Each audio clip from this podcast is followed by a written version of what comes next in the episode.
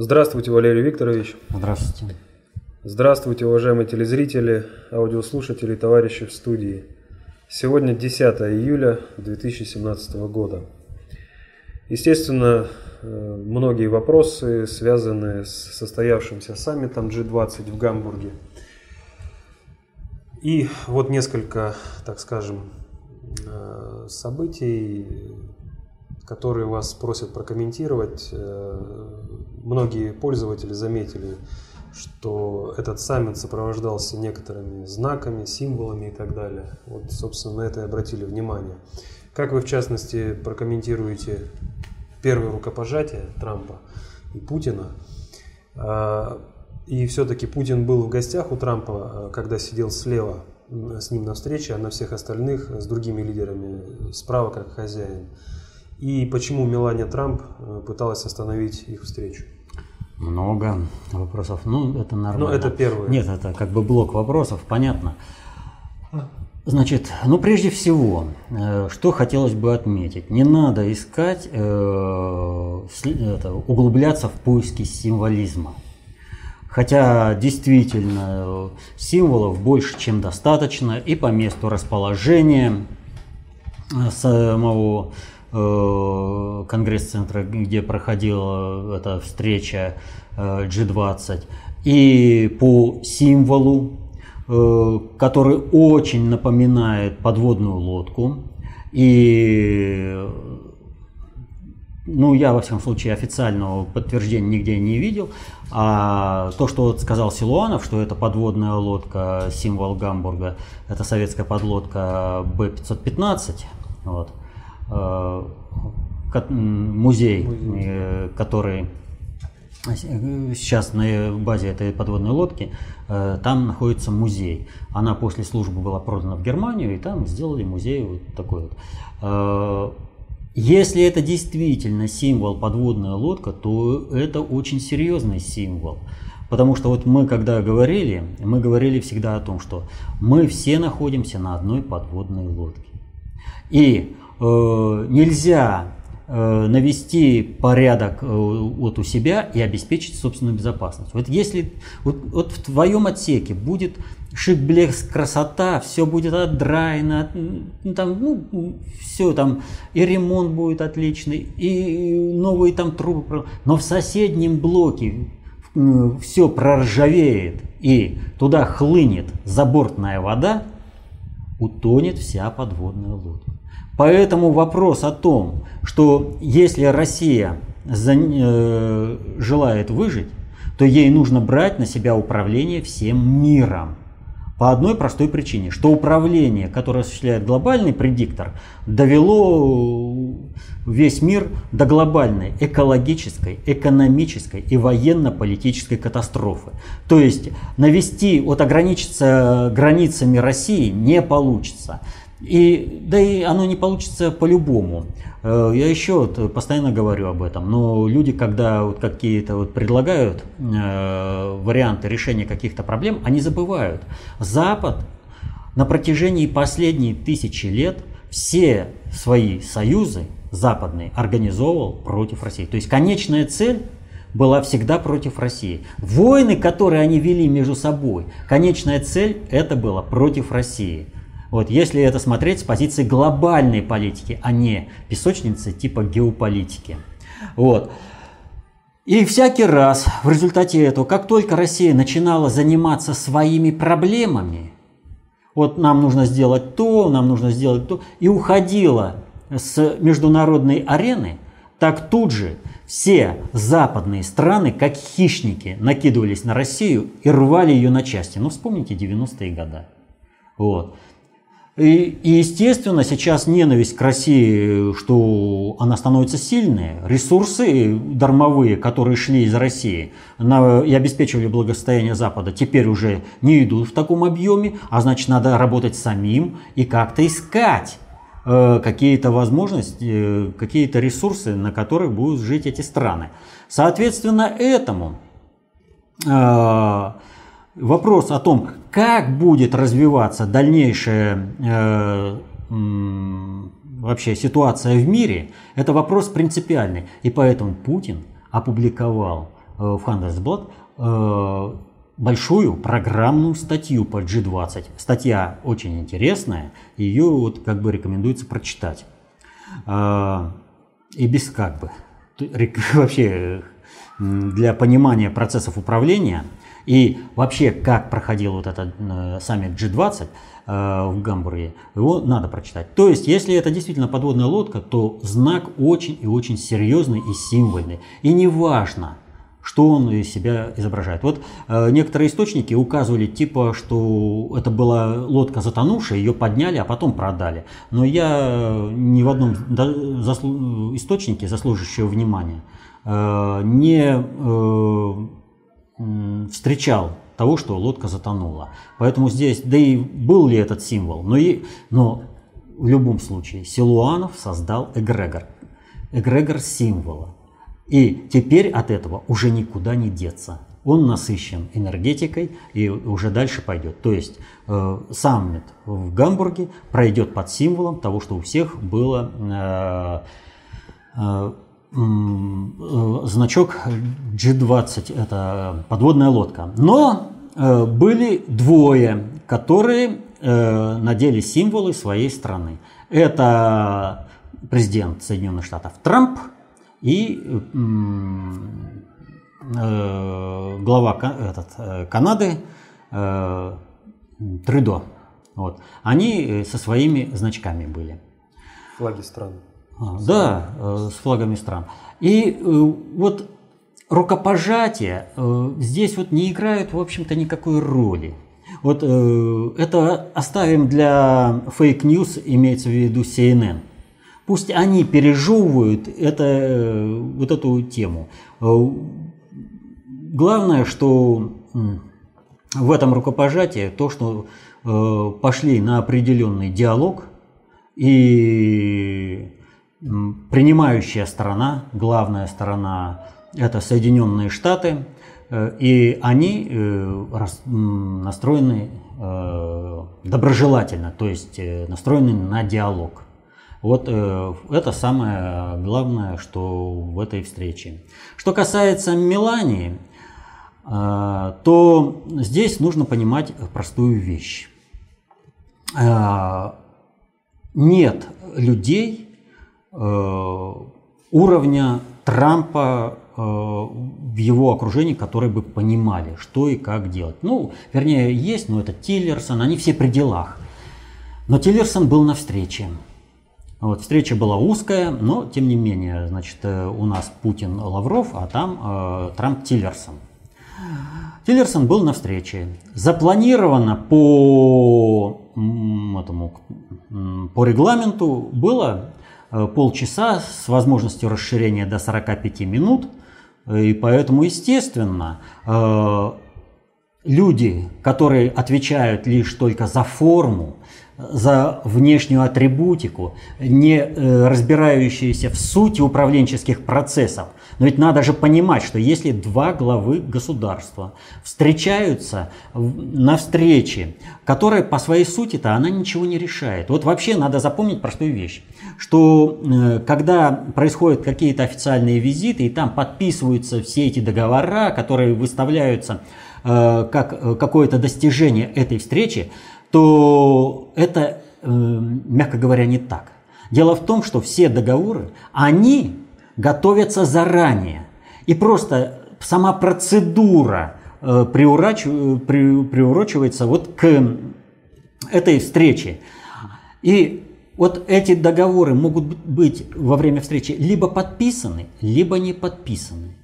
Если они подписаны, визит прошел удачно. Если они не подписаны, Визит прошел неудачно. И поэтому я вот говорю, что очень прекрасно отработал Трамп, когда съездил в свое первое международное турне.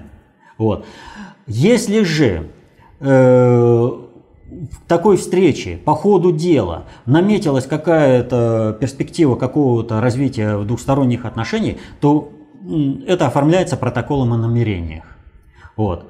Это как первый шаг чего-то сделать.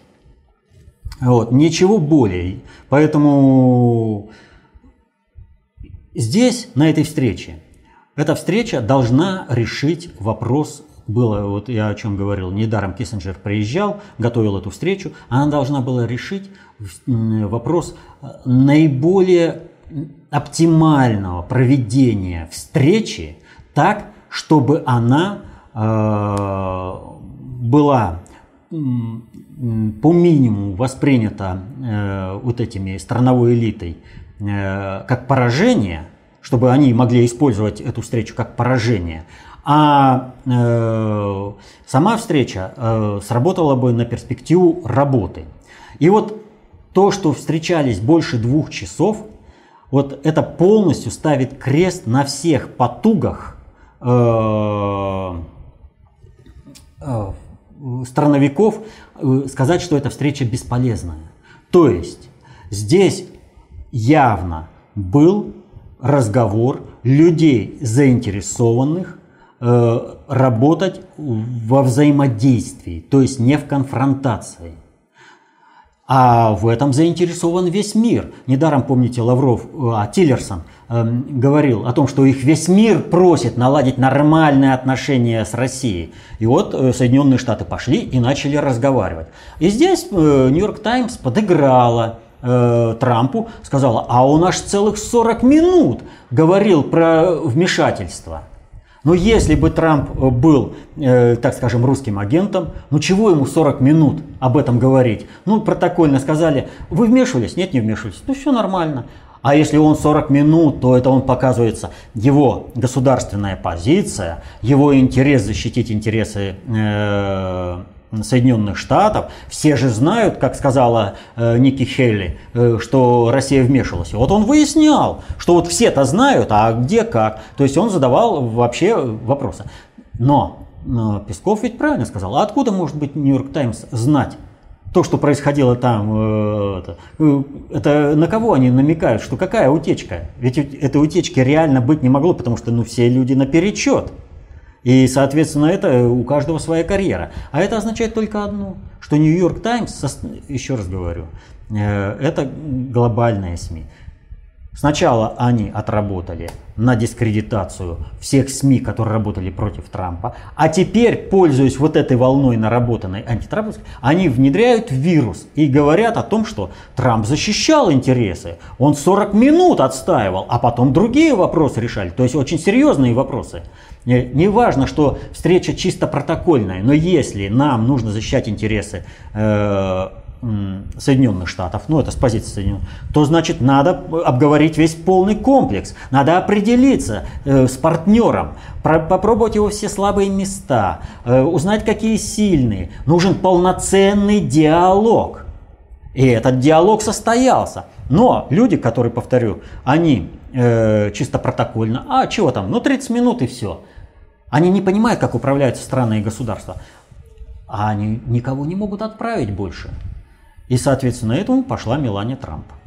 Выяснить, как и что. Ей вежливо, конечно, сказали, что у нас тут разговор, который требует еще времени. Мужской. Ну, так скажем, да?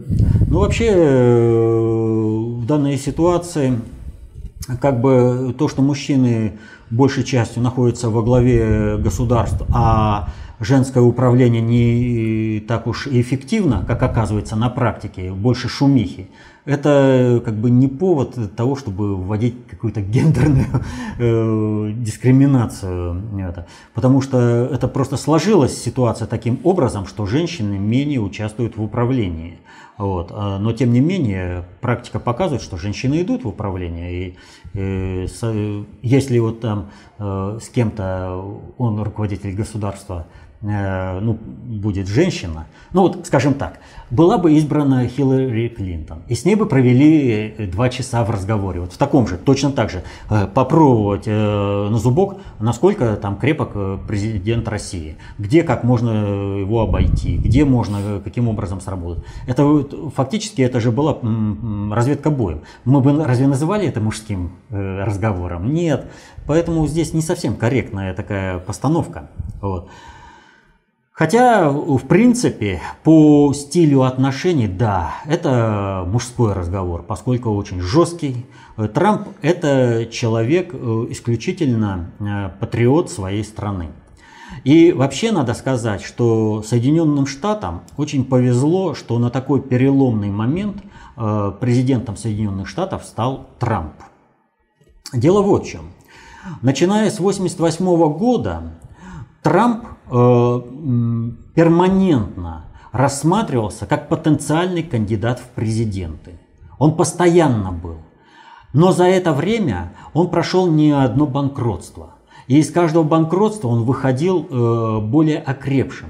А что происходило на самом деле? То есть, когда он был выявлен и отсертифицирован как потенциальный э, кадр глобальной элиты, его начали тестировать и проверять на последующие, э, то есть все прекрасно понимали, нужно будет переформатировать Соединенные Штаты. И здесь нужно очень серьезного, понимающего процесса управления управленца поставить чтобы тот маневрировал по ходу дела, чтобы он соображал, как работают механизмы экономические, политические, как управляются социальные системы. Вот, поэтому не случайно, что у него в активах казино. Вот, это совершенно не случайно. Вот. И его периодически банкротили, но в то же время его не добивали. И смотрели, как он выплывает, как он э, организовывает все. И по возможности, естественно, помогали встать. Его готовили к тому, что ему нужен будет возглавить обанкротившуюся страну для того, чтобы он был адекватен э, поставленной задаче управления вот этой страной. И поэтому он, у него, он на тренажерный э, курс прошел, на кошечках порепетировал, от, отрепетировал там все, да, потренировался. Теперь у него очень сложный маневр, нужно э, переформатировать страну. То есть через банкротство дальше ее вести. Поэтому, э, если сравнивать э, по уровню понимания процессов управления, то Трамп на голову выше вообще вот, ну, всего окружения.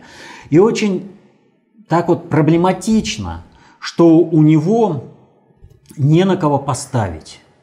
Просто вот не на кого поставить. Он может доверять только своему ближайшему окружению. Поэтому не надо здесь вот то, что вот жена там зашла, а кто поможет и кто не предаст? Кто точно исполнит, даже не понимая того, что вот там э, вот за этим маневром кроется, кто этот маневр сделает настолько полно, чтобы э, Трамп понял, что здесь не провисло, сможет подхватить, дальше настроить и передать. Только жена и э, его дочь э, Мелания, э, это, Иванка Трамп. Вот которая подменяла отца, когда тот уходил на двусторонние встречи. Вот, я про Джареда Кушнера, про мужа Иванки Трамп не говорю, потому что здесь э, ситуация несколько иная. Вот. Хотя э, это тоже из ближнего окружения, и на него он может... Поэтому, естественно, он э, использует по полной программе свою семью э, и э, они работают. Это не потому, что там жена захотела пойти в филармонию концерт посмотреть или еще что-то. Это она же тоже, э, ну, если возникло напряжение в окружении Трампа, в его рабочей команде, значит, это напряжение надо передать э, Трампу, чтобы тот смог скорректировать. И когда она зашла, ей была сказана определенная информация, она вышла и этот напряг сняла. Все. Но поскольку но встреча была действительно очень серьезная, что Путин тоже э, задержался, и потом, вот представьте себе ситуацию, Синзааба ждал целый час. Целый час он ждал, когда закончится встреча. Но все прекрасно понимают, состояние в мире зависит от того, как выстроить свои отношения Россия и Соединенные Штаты. Это важно. Ну, у Японии еще одно, один аспект. Япония оккупированная страна, и против Соединенных Штатов ничего сказать не могут. Вот. Но, тем не менее, Путин, как и полагается нормальному человеку, извинился за то, что вот э, ситуация такая, что ему пришлось ждать. Но, повторю, все лидеры всех стран понимают, что э, очень серьезная обстановка, и если Россия с Соединенными Штатами говорят, то они не просто там, знаете, о чем-то. Они решают очень серьезные вопросы, и они решают то, как дальше будет строиться глобальное управление. И соответственно этому в мире сразу двинулись разные движения. Это и по Сирии там, зоны деэскалации, и территориальная целостность Сирии, там и другие вопросы. Очень много. Сразу, как только поговорили, как только определились, наметили э, отношения, то есть каждая страна определила своим вектором цели и возможностями его реализации. Вот. Все, выявили вектор ошибки и двинулись. Вот такая ситуация, в общем-то.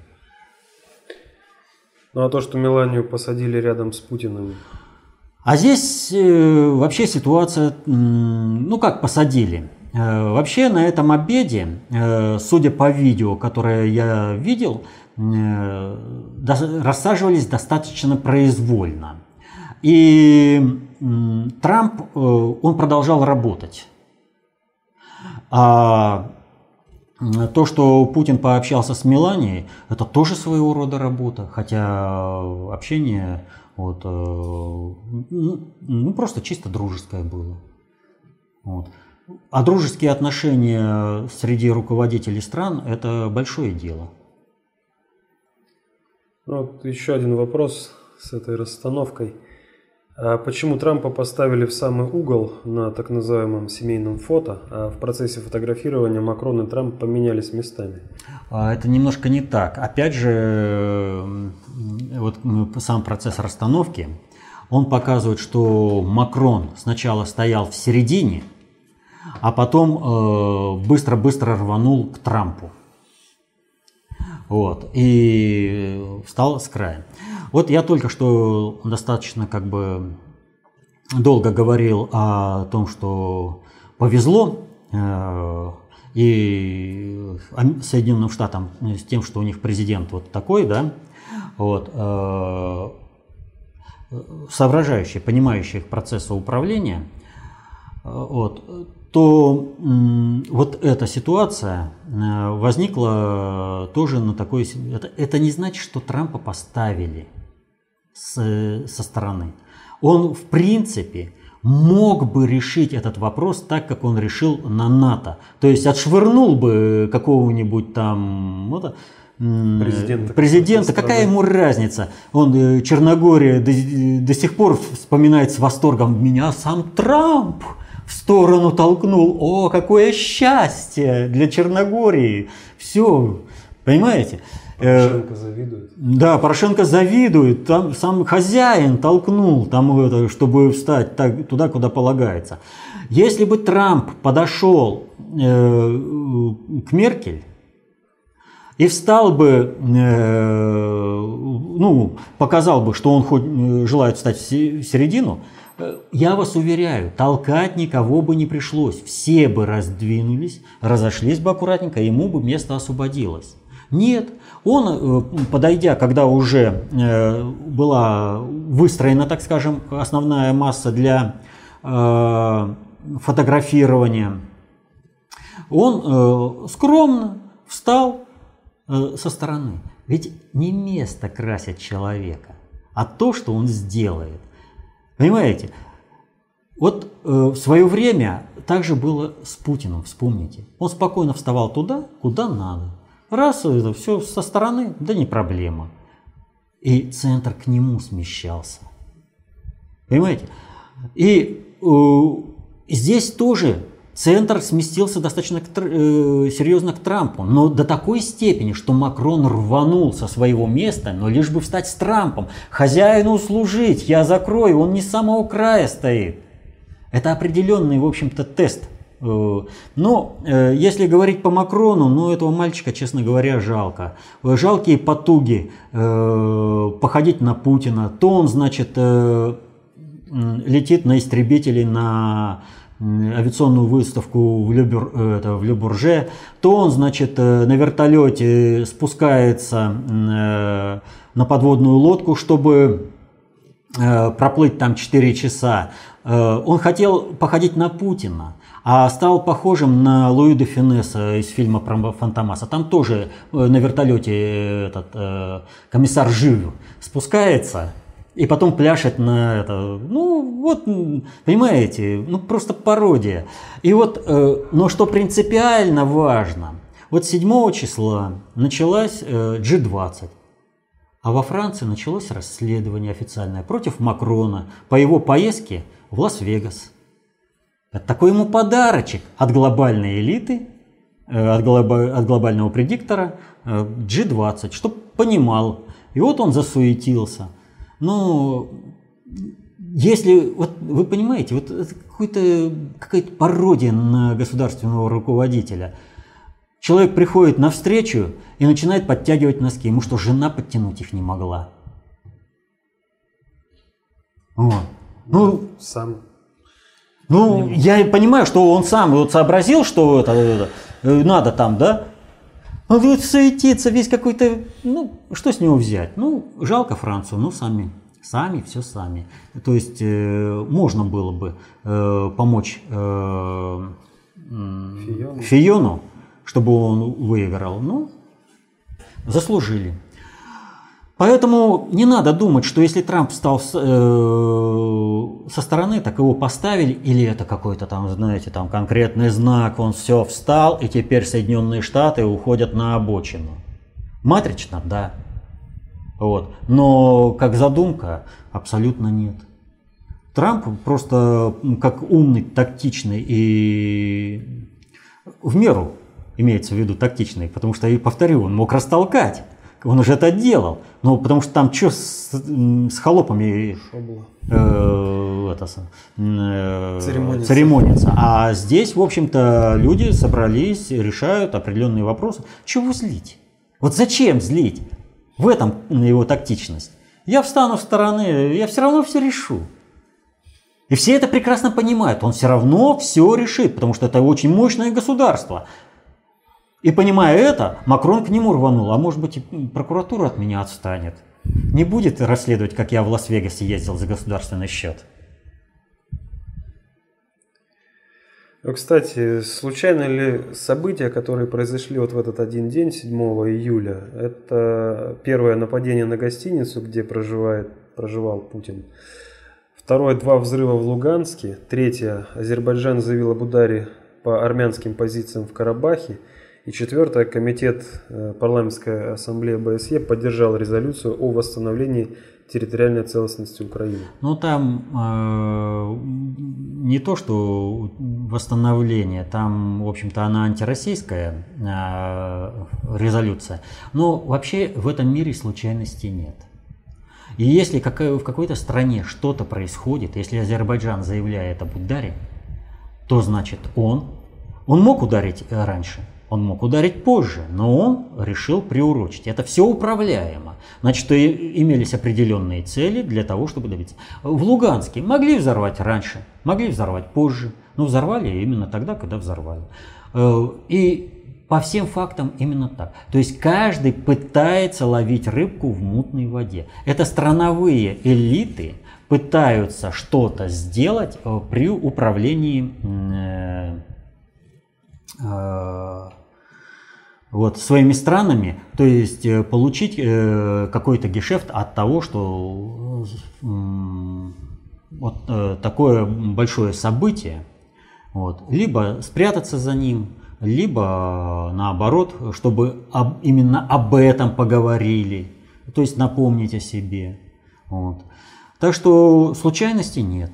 Э, ну, о целях, они все настолько мелкие, что даже парламентская ассамблея ОБСЕ, ну, ПАСЕ сдулась, сдуется ОБСЕ. С одной стороны, э, нам показывали, собственно, саммит G20, а вот с другой стороны, так называемое э, противостояние антиглобалистов. И вот, как пишут нам на сайте крупные международные не только мероприятия при их проведении сталкиваются с протестами антиглобалистов. А кто управляет этим движением и каковы их истинные, а не декларируемые цели? А вот у меня тогда такой вопрос. А когда была последняя вот шумиха, подобная гамбургской, с этими антиглобалистами? Вот, сразу вопрос. Давненько что-то мы не слышали этих антиглобалистов. И шумят, значит, они по поводу. Последний раз это было в одиннадцатом году. Так, в девятом или в одиннадцатом, в девятом году. А, в, в Италии собиралась G7, G8. Да, G8. И тогда они там очень сильно шумели, в Италию свозили э, поездами, пароходами, э, очень много. Но вот вы представьте себе, э, идет поезд, тебе не надо покупать билет, ничего. Ты приходишь в него, садишься и едешь э, на активные протестные мероприятия, антиглобалистские. А кто оплатил этот поезд? Кто этот пароход оплатил? А кто оплатил э, питание, проживание?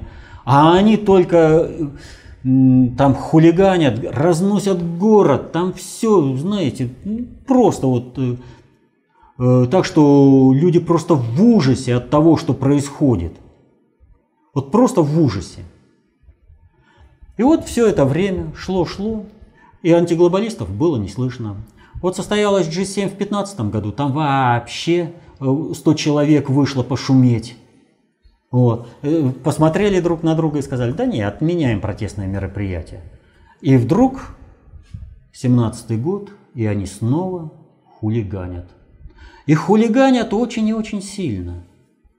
А возникает вопрос, а кто вообще позволил? Вот многое, что происходило в Гамбурге, Э, напоминала э, Майдан в Киеве. И э, коктейли Молотова, и нападение на полицейский участок, и сожгли несколько полицейских автомобилей. И доходило даже до того, что э, полицейские ну, раз информация появилась хотя бы в местных СМИ, ну, может быть, это и было, что они предупреждали, что будут использовать пулеметы, но кто знает. Вот. Что происходит? Справиться не могли. Но мы знаем, что Майдан на Украине состоялся в том виде, в каком он состоялся, потому что западные э, руководители требовали от э, Януковича ни в коем случае не применять силу против вот этих хулиганов. У них же мирный протест. В Гамбурге немножко не так. И использовались и водометы, и слезоточивый газ и прочее. То есть там было достаточно жестко. Но тем не менее, вот этот шум был такой, что э, люди были очень сильно напряжены, сжигались автомобили, громились магазины. Э, и все шумели. Полиция не могла навести порядок, не справилась. Но вот я видел видео, там ситуация была такая. Едет полицейский кортеж по улице, и им перегораживают дорогу антиглобалисты. Вот, один там впереди толпы стоит, э, орет, машет там, э, выходит полицейский и на отмаш ему кулаком в челюсть, так что тот с ног. И что произошло? Толпа тут же рассосалась в стороны, и все. И полицейский кортеж дальше поехал спокойно. То есть, как только полиция применяла силу в должном объеме, толпа тут же понимала, шутить нельзя. Следовательно, все, что мы видели с антиглобалистами – полный спектакль для того, чтобы кому-то что-то продемонстрировать. И здесь важно, кому и что продемонстрировать. А кто в самом напряжении оказался? Ну вот говорят, сожгли машины, получат страховку. Сож... Э, разгромили магазин, получит страховку. Но была налаженная жизнь, выплата определенных кредитов, э, определенные экономические связи, вот, я по магазину, да, и вдруг магазин не работает, есть экономические связи, э, они рушатся, ты должен заниматься бумагами по страховке, ты должен восстанавливать этот магазин, у тебя нарушен рабочий цикл. Сожгли у человека автомобиль. тоже должен заниматься бумагами по страховке, у тебя нарушается твоя личная жизнь. Ты уже не вписываешься, это тебя напрягает, у тебя нервозность возрастает. А э, такие моменты, когда э, руководство Гамбурга обратилось к людям забрать детей из э, детских домов, ой, из детских домов, из детских садов, для того, что, потому что они не смогут э, гарантировать безопасность, это что? Людям надо бросать работу, бежать, как-то договариваться, понимаете? То есть напрягают просто обывателя. Что в Италии, что по всему миру. И, кстати, в Гамбург тоже свозили э, поездами.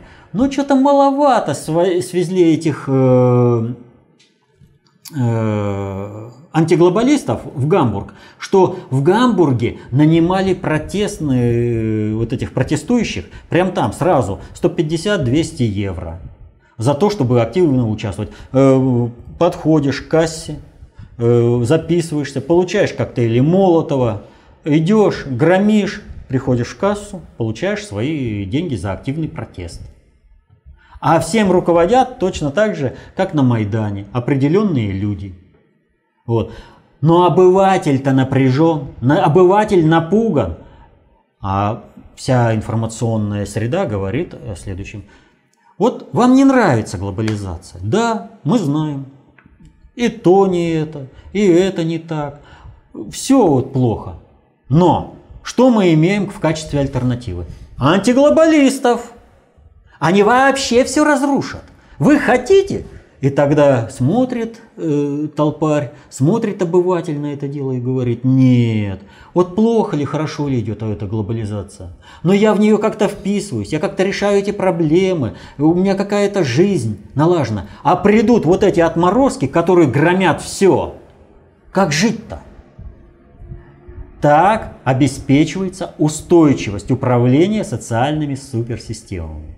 То есть кнутом и пряником. С одной стороны напугали, а с другой стороны ты соглашаешься на, на безальтернативность глобализации. Глобализация – процесс объективный. Он состоит в концентрации управления производительными силами на планете Земля. И этот процесс ни отменить, ни запретить нельзя. Но управление этим объективным процессом носит субъективный характер – и вот здесь те, кто осуществляет глобализацию по нынешним правилам, они не хотят чтобы кто-то, особенно на уровне масс, вмешался. И поэтому эти массы и напрягают.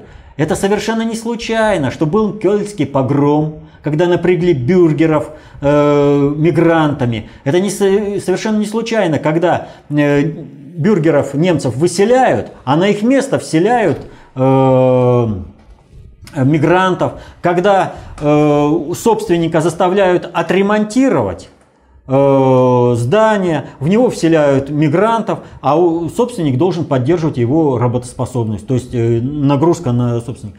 Совершенно не случайно. Это не просто э, как бы напряг, это подавление протеста, возможности самого протеста. Не нравится вам вот это, но получите вот глобалистов. А когда люди бьются за свое выживание, какой может быть протест? Так что антиглобалисты – это инструмент глобализации в руках тех самых глобализаторов. Это вот, знаете, в 90-е был такой рэкет. Значит, э, приходят плохие бандиты, разносят э, полностью магазин, там, бьют хозяина, все говорят, платить будешь. Потом приходят хорошие и говорят, слушай, ну ты пострадал, мужик, ну Э, мы тебя защитим, вопросов нет. Но ты же понимаешь, что нам как-то надо жить, там это, будешь немножко платить за охрану. Все, вот то же самое с этими антиглобалистами. Так что вот такая ситуация. Ну еще к событиям, э, так или иначе связанным с Гамбургом, в частности, прошло заявление Эрдогана, который полагает, что ФРГ совершает самоубийство, запрещая ему выступить в Гамбурге перед своими соотечественниками. Вот, кстати, вот через такие заявления э, проверяется и конкретно видно, э, на уровне какой политики работает тот или иной политик. Вот Эрдоган, он работает только на уровне внешней политики. И он знает, что есть надгосударственное управление, что есть какая-то геополитика, и у Турции есть определенная роль в этой политике. То есть он пытается шантажировать Германию, совершенно не понимая, что его поезд ушел. А в чем состоял его поезд? Вот когда было начало его карьеры и э, была карьера и Меркель, он прилетел э, в Германию, и он тогда от Меркель потребовал чтобы в местах компактного проживания турок э, обучение в немецких школах шло на, немецком яз... на, Ой, на турецком языке, поскольку должно быть комфортно турецким детям. А немцы, ну, это их проблема. Пусть учат турецкий язык, пора уже. То есть вопрос, вот мы постоянно говорим о том, что э, планировался создание европейского халифата.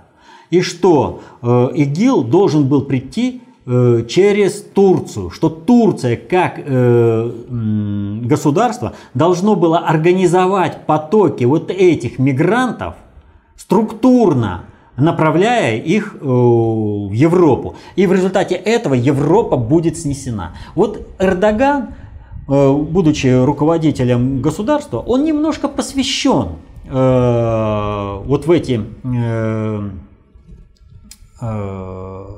сценарии. И поэтому он знал, что в результате того, что будут беженцы, он э, при, все сметет э, Европу, и э, в результате этого Европа там перестроится, будут новые государства, страны и народы и языки. Он это знает. И он на это работал, когда организовывал вот буквально пару лет назад вот эту миграцию людей. А, в Европу. Все это шло, но поток через Турцию, он в принципе выдохся. А Эрдоган говорит, по сути, а я снова организую этот поток. А кто ж тебе даст? Ты уже в другие сценарии вписан. Ты уже через тебя, э, Иран, через твои турецкие базы, Иран должен прийти в Катар, в Саудовскую Аравию. Бесконфликтно. Вот. И поэтому, э, в общем-то, Эрдогану лучше было бы помолчать, чем вот так вот угрожать. Он вообще не понимает, что этот сценарий уже отжил. Ну и заодно просто марионетка, ничего не понимающая в глобальной политике. Ему даже геополитику-то не все объяснили, образно говоря. И вот в этом отношении здесь э, что нужно сказать? Э, подвижки вот э, в результате вот встречи Трампа э, и Путина, и вот пошли такие, да, вот мы уже о многом говорили, это вот э, Эрдоган э, пытается сам ловить му, рыбку в мутной воде. А вот одно из э, таких конкретных результатов э, G20, э, подготовительных мероприятий G20 и э, самой встречи э,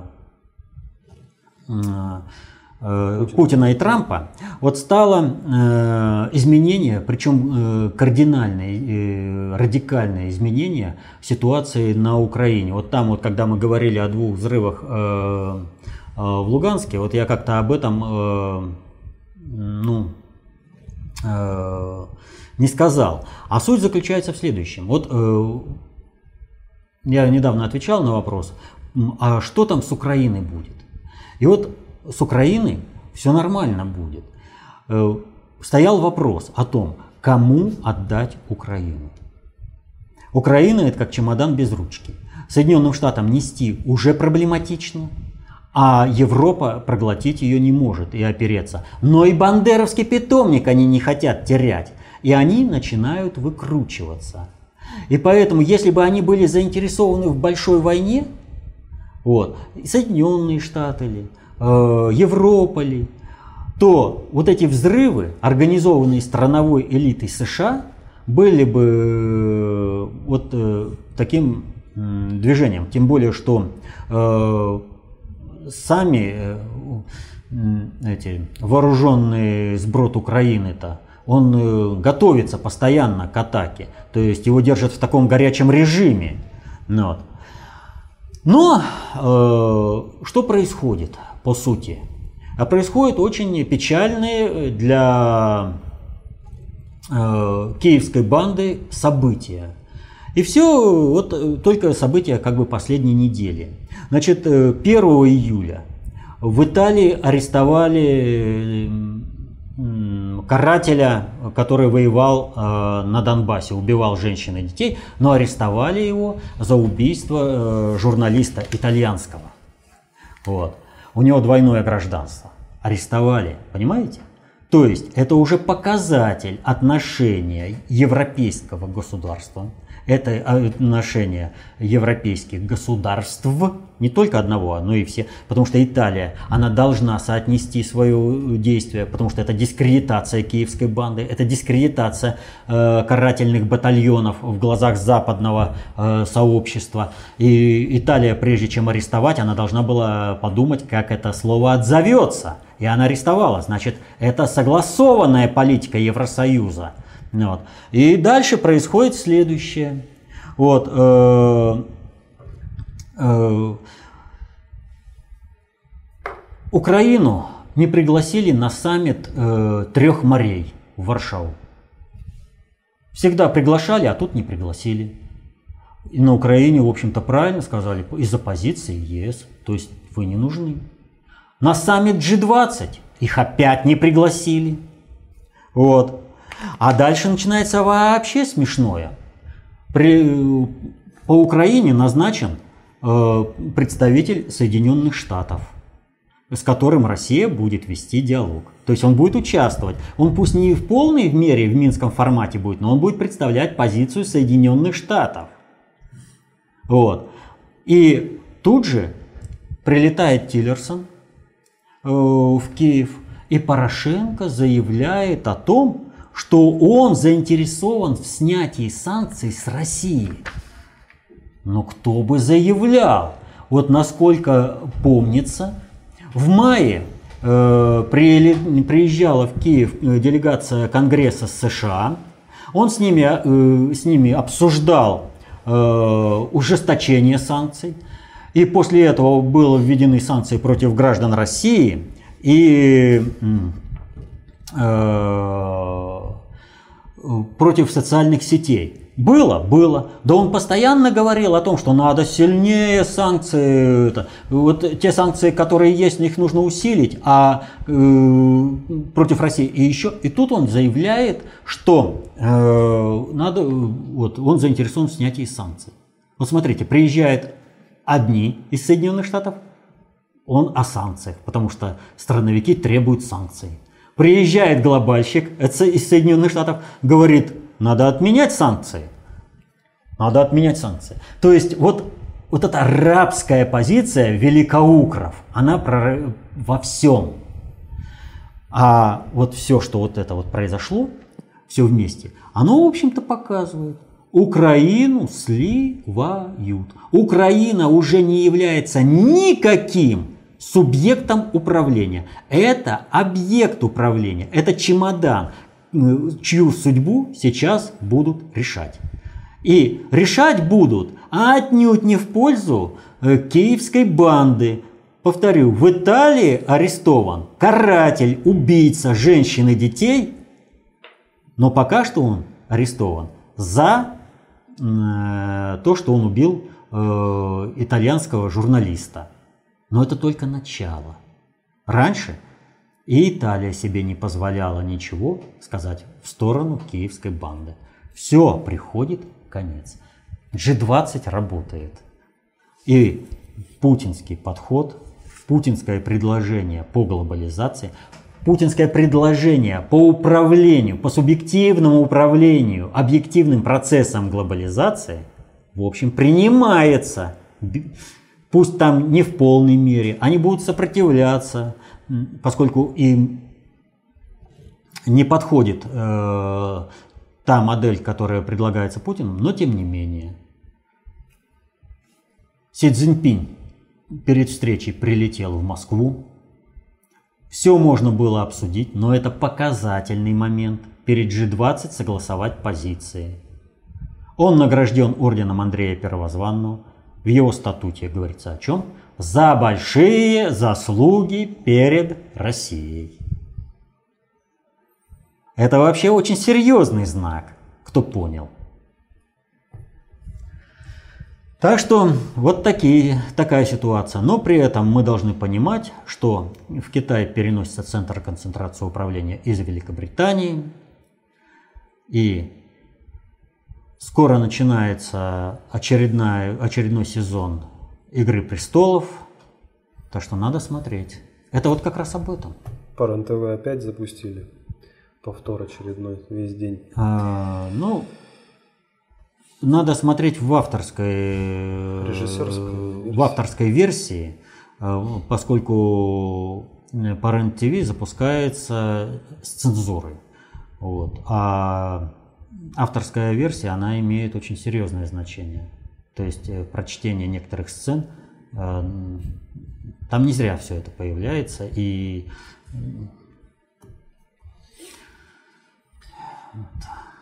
Вспомнили про Украину, и здесь вот как раз пишут, появился Янукович. Сказал, что Крым должен быть в составе Украины. В результате его собираются судить не только на Украине, но и в России. Вопрос, он все еще представляет какой-то проект или просто отрабатывает паек? Если он просто отрабатывает паек, то он уже проект. Другого варианта просто нет. А вы что, много видите, кому дают выступить по телевидению? Да еще и так раскручивают. Естественно, что вот то, о чем я сейчас рассказывал по Украине, это вот как раз вот к этому событию. И Янукович уже сюда напомнили о том, что есть законный президент Украины, который, э, так скажем, правоприемственность э, передаст э, легитимной на тот момент власти, будущей власти э, на Украине, минуя ну вот э, бандеровское вот это безвременье кровавое на Украине подходит к концу. Ну и наша передача тоже подходит к концу. Это был последний вопрос. Вот. Ну что надо сказать?